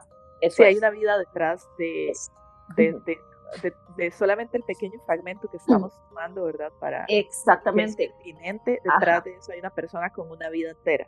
Exacto, y, y ahí a mí, a mí no me toca a mí no me toca, y yo creo que a nosotros, a pesar de que sí, es una persona que ha hecho mucho daño y que es una persona eh, con cargos de pornografía infantil. Solo, solo, el hecho de, bueno, además de los cargos de pornografía infantil y, de todo el, pues, involucrarse en el asesinato de otra persona, eh, la realidad es que al final esta persona no la condenaron. Y, cuando, y volviendo al mosquillamiento que dejamos en el pasado, eh, los análisis de, de, del, ADN. del, ADN. no coincidían con el ADN de, de Alexis. Entonces, si era una persona que nada más brincó a decir yo lo hice, Ajá. ¿por qué razones? Exactamente. Entonces, sí, ahí está, digamos, como que ahí está, ahí está la información. Si ustedes quieren investigar más al respecto y sacar sus propias conclusiones, pueden hacerlo. Yo no me siento cómoda hablando al respecto, principalmente porque también eso es un tema como que... Mm, entonces, no. Como que puede tener ahí discursos bastante puede tener muchas, y, sí. Sí, porque también, también no solamente es el hecho de que sea una persona trans, también es el hecho de que es una persona pues, que, que tiene ciertos problemas eh, de salud mental entonces, entonces tampoco es como, como, como algo que, que uno quiera juzgar demasiado rápido porque es demasiado complicado. Por eso es que ninguno de nosotros cuatro estudiamos leyes y por eso es que esta persona fue juzgada por un tribunal de sus iguales, como le dicen los gringos, eh, a, a, jury of their peers. Y el jurado tomó sus decisiones basados en información que tenían, que es mucho más que la que nosotros tenemos en un Exactamente. Ahora, otra de las personas, ya saliendo del caso de Alexis, otra de las personas que se les juzgó y se les, bueno, no se les juzgó, pero sí se les dijo así como tal vez es una persona que, que pueda estar ahí, porque también es medio sketchy, es, fue Bill McReynolds, que mm, ahorita no está vivo, que fue, tal vez, que fue una persona, tal vez, este, que fue una persona que era un amigo de la familia de los Ramsey, que se vestía de Santa Claus y que era, entre comillas, el amigo especial de John Benet. Mm. Entonces, como que... tan, tabú. Amigo especial.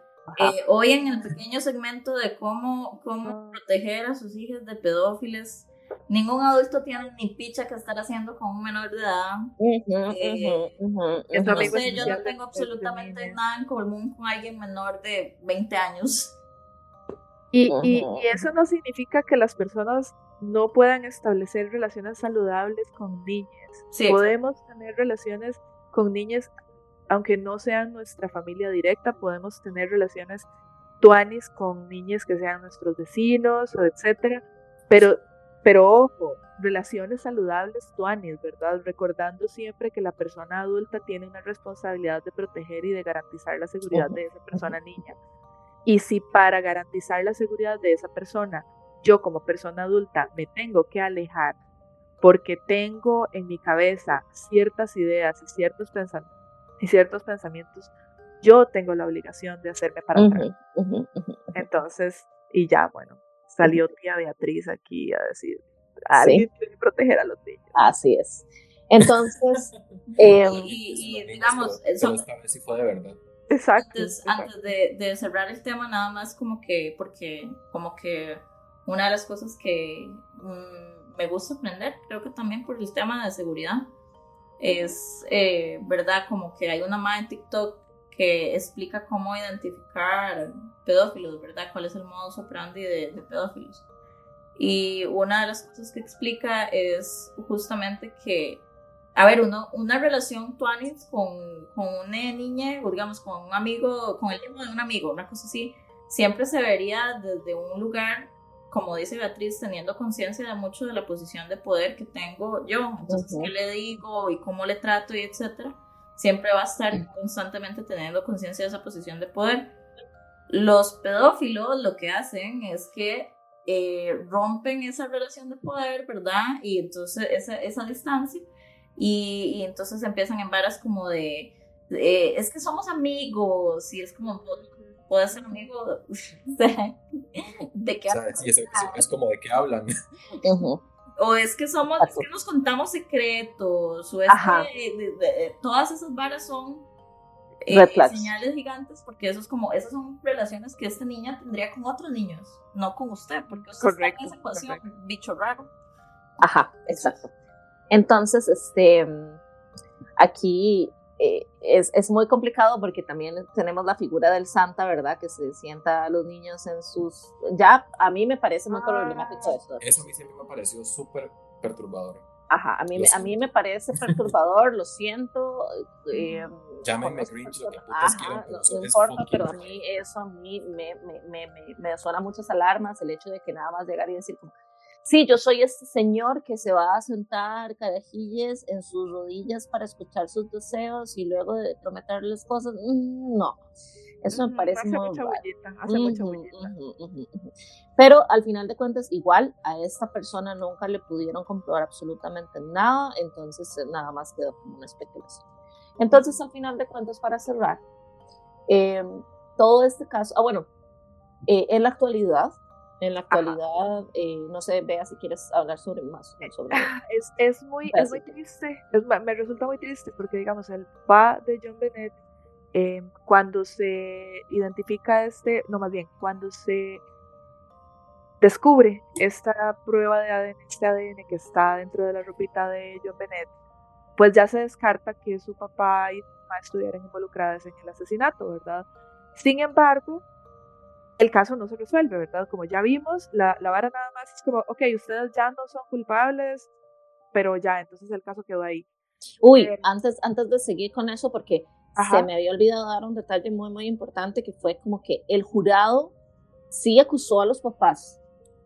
Eh, en el juicio el, jurado sí acusó a los papás y sí dijo, eh, estos madres son los culpables de que esta chiquita, de negligencia o de que putas fuera, ajá pero lo, que, se dijo es como que no, no necesariamente que la mataran, pero sí algo tuvieron que ver toda la hora del pageantry. Responsabilidad. Ajá, ajá, que ellos sí tenían responsabilidad. Ajá. De que fuera una figura tan pública, tan chiquitita. Ajá. Pero el, el juez no firmó ese, ese, esa condena. sí, fue como una condena moral, digamos. Ajá, ajá, lo, que, lo que le dieron.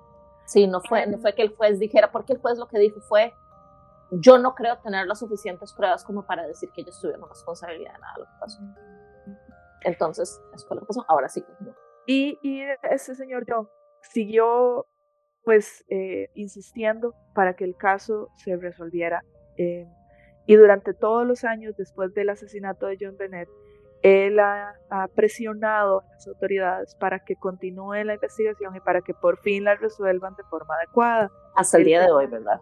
Correcto, hasta el, hasta el 2022, donde él todavía está vivo y está luchando para que eso se resuelva. Él, pues, eh, junto con su esposa, siguieron presionando, ¿verdad? Eh, su esposa Patsy falleció años después y él siguió después de eso insistiendo y denunciando cómo la, la escena no había sido manejada adecuadamente, cómo los policías no habían estado con la preparación que se necesitaba para tratar el caso. Él mucho de la denuncia que hace es, el caso tenía que haberse manejado mejor. Y por esto hay una deuda hacia Joan Bennett y hacia la familia, y entonces él exige que se, que se resuelva, ¿verdad? Y que se investigue de forma apropiada. El problema que él enfrenta es que las autoridades son las mismas que, que trabajaron en ese caso hace 20, 20 Sí, entonces se lo van a tomar súper personal. Que ellos, Todavía. Lo que, sí, lo que, van a, lo que van a entender es que ellos no hicieron bien su brete. Que no lo hicieron, pero jamás exactamente. Lo Literal, los detectives que trabajaron la escena son los detectives que están actualmente en, en, esa misma, en ese mismo cuerpo de policías. Entonces, no han querido reconocer los errores que cometieron, no han querido reconocer la negligencia que hubo, el mal manejo de, las, de todo, ¿verdad? Y eso dificulta mucho entonces, si ellos no admiten que cometieron errores y si no admiten que el caso no se trabajó bien, entonces no van a abrir la posibilidad de que el caso se trabaje bien, porque están partiendo de que no hubo errores. Entonces, eh, hay personas que también se han sumado a, estas, a este clamor, digamos, de yo, ¿verdad? Eh, que son, por ejemplo, una, una, periodista, una periodista investigativa que fue periodista durante esa época, Paula Wardwood. Ella, desde que se dio el crimen, ella fue muy crítica de cómo habían manejado las cosas y siempre estuvo ahí, ¿verdad? Como, como siendo muy incisiva con toda esta, con todo este caso. Entonces, ella todavía a la fecha insiste en que el caso tiene que mantenerse en investigación, ¿verdad? O que se tiene que resolver. Perdón, se tiene que resolver. Em, entre las críticas que ella hace, ¿verdad? Son, por ejemplo, el mal, el no seguimiento de los protocolos, el que no hubiera detectives experimentadas en homicidios, entonces por esa por esa inexperiencia fue que muchos de los errores se cometieron y entonces aquí es donde entramos en es que no se está buscando señalar quién no hizo las cosas. Lo que se necesita es que nada más se diga, ok, hubo cosas que no se hicieron bien, entonces resolvamos, ¿verdad? Em, y también ella critica el circo mediático que se armó después del, crimen. Entonces, algo que me llama mucho la atención es que Paula Wortwood es una periodista que tiene una página un sitio en internet en donde ella habla mucho sobre este caso y entonces tiene un libro y entonces en el sitio usted abre, ¿verdad? ves como la información de ella y ves otro montón de, de, cosas que ella ha hecho como periodista, pero entonces hay una sección entera, una, una página entera donde dice, este es el caso que me ha tomado toda la vida y en este libro que usted cómprelo para que usted aprenda toda esta situación y pueda ver todo el escenario. Entonces a mí como que por allá... Mm, ya. Ay, señora, pero... Señora, usted, ¿cómo es? Usted, usted eh, señala con un dedo y cuatro dedos están apuntándole a usted. Es, coming from inside the house. Es muy problemático porque tía, ella al fin y al cabo es, a ver, es una persona que además tiene su su experiencia, su carrera y todo, ¿verdad? Pero y también está monetizando esta situación. Entonces es como muy, me hace mucho bulla, es muy gringo, es muy gringo todo. Y, y digamos, en el, en el 2008 es cuando se descubren estos rastros de ADN que libera a la familia de, de, esa responsabilidad, de esa culpa, ¿verdad? Entonces, ¿qué pasa? Se, dan varios eventos a nivel mundial, ¿verdad? O en Estados Unidos, que le dan una nueva motivación a John, a John Bennett, el papá de, de, de, John Bennett, ¿verdad? Este, en el 2018 hay tecnologías, de estas tecnologías de, la ciencia con C, que permiten identificar la, al, asesino serial más buscado de Estados Unidos, que se llama el Golden State Killer. Entonces esto sucede en el 2018 y tanto John como Paula, que es la periodista que les mencionaba, ellos argumentan que ahora con esas tecnologías se podría identificar de quién es el ADN que está en la ropa de John Bennett. Por allá también hay otras personas que son, que son profesionales en la ciencia con C, que por ejemplo está Cici Moore, que es una genealogista genética. Ella tiene una carrera muy extensa en donde ha ayudado a identificar un montón de criminales en un montón de casos. Eh, mencionaban como más de 50, pero hay entre 50 y 200 casos en donde ella ha trabajado. Y ella sostiene que la tecnología que ella utiliza y los conocimientos que ella tiene, los, o que ellos tienen, ¿verdad? Los podrían ayudar a identificar al asesino de John Bennett. Una colega de ella que se llama Helen Graytock, ella, ella tiene un, ella tiene, ella es la directora de, un, de una institución que se llama Paramount Nanolabs. Ella dice que también que ahora hay un montón de tecnología y que ellos están ahí dispuestos, ¿verdad? Como nada más dennos el material, eso es todo lo que necesitamos, solo necesitamos el material para analizarlo, identificar a la persona, pero volvemos a lo mismo, si la policía no quiere reconocer que los casos fueron mal, mal manejados, no van a facilitar el material, porque no están admitiendo que sea necesario investigarle nada más. Y eh, John, ¿verdad? Ha seguido insistiendo y llegó al punto de que está recogiendo firmas para pedirle al gobernador de Colorado que le ordene a la policía entregar ese material, para que por fin las instituciones que están ahí como, hey, aquí estamos para ayudar, claro, yo siento que también es como, aquí estamos y apenas identifiquemos esto. Exacto, apenas identifiquemos quién es el criminal, no nos vamos a callar. este, entonces, entonces hay también por ahí una movida capitalista muy gruesa. Em, pero bueno, está la tecnología, están los conocimientos y hay personas que están anuentes a investigar el caso con esas tecnologías, pero la policía no facilita el, material, ¿verdad? Porque ahora sí, ahora sí están resguardando el material. Y, y esa es la situación actual. Ya, aprendimos. Sí, ahora sí ya aprendimos, entonces ya no vamos a entregar. Ah, bueno, gracias por nada. Sí, gracias por nada. Y esa es la situación que, que se da, digamos, a la fecha con ese señor y él, él siguió su vida, digamos, obviamente, ¿verdad? Él, él está siempre con esta lucha, pero dice, volvió a casar más adelante y dicen también, este señor, junto con su esposa nueva, ¿verdad? Que se casaron muchos años después, eh, hablan de cómo volvió a levantar un montón de roncha porque a él lo han seguido todos estos años, los periodistas siguen ahí de necios, ¿verdad? Como, como viendo a ver si hay algo que lo, que lo inculpe, entonces cuando se casó Hubo otro montón de noticias, investigaron toda a la señora nueva, ¿verdad? La señora nueva, a la esposa con la que, con la que se casó después. Qué denso. Y, eh, también es una mierda porque, digamos, eh, Patsy, la mamá de John fallece en el 2006, creo, de cáncer, después, eh, de, después de bastantes años de luchar contra el cáncer. Entonces, es como, como que también uno se pone a pensar, como, qué vida mierda. Ajá.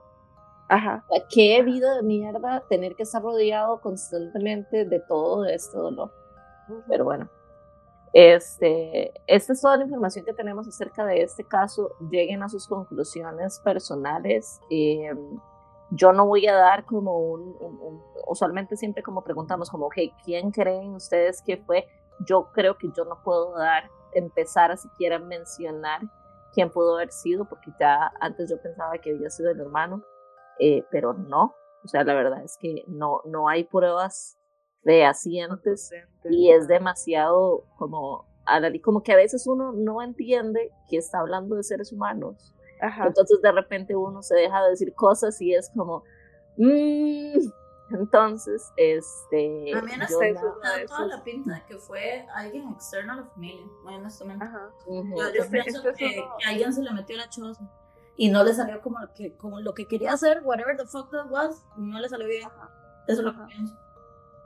Y este es, este es, uno de esos casos donde podemos aplicar el no tenemos que opinar de todo. No tenemos que opinar de todo, entonces. Sí, o, sea, honestamente, digamos, yo estoy con Gael en este, en este, con este con este caso, que fue alguien externo, pero de, ahí a decir quién, ¿Quién? No sé.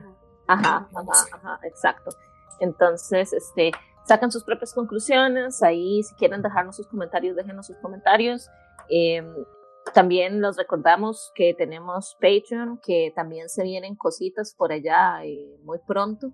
Ajá, Que hicimos, eh, hicimos este, hemos hecho como eh, posteos acerca de, del festival cuando el 5 al 11 de septiembre. De septiembre, entonces ahí vamos a estar teniendo muchas sorpresas, se vienen cositas, jeje. Em, también, si nos quieren apoyar en Patreon, ya saben, eh, pueden hacerlo. Todas las, todas las eh, contribuciones son agradecidas y muchísimas gracias a todos los y Recuerden que si no han redimido algunos de sus beneficios, tienen que escribirnos. Sí, por favor las, las cartas de las tiradas de cartas eh, son, son mensuales. Entonces, todo bien. Eh, nada más. Y cuando, y cuando pidan, y si piden una lectura de tarot, pueden decir, o sea, nos tienen que decir también sobre qué quieren que sea. Como el tema.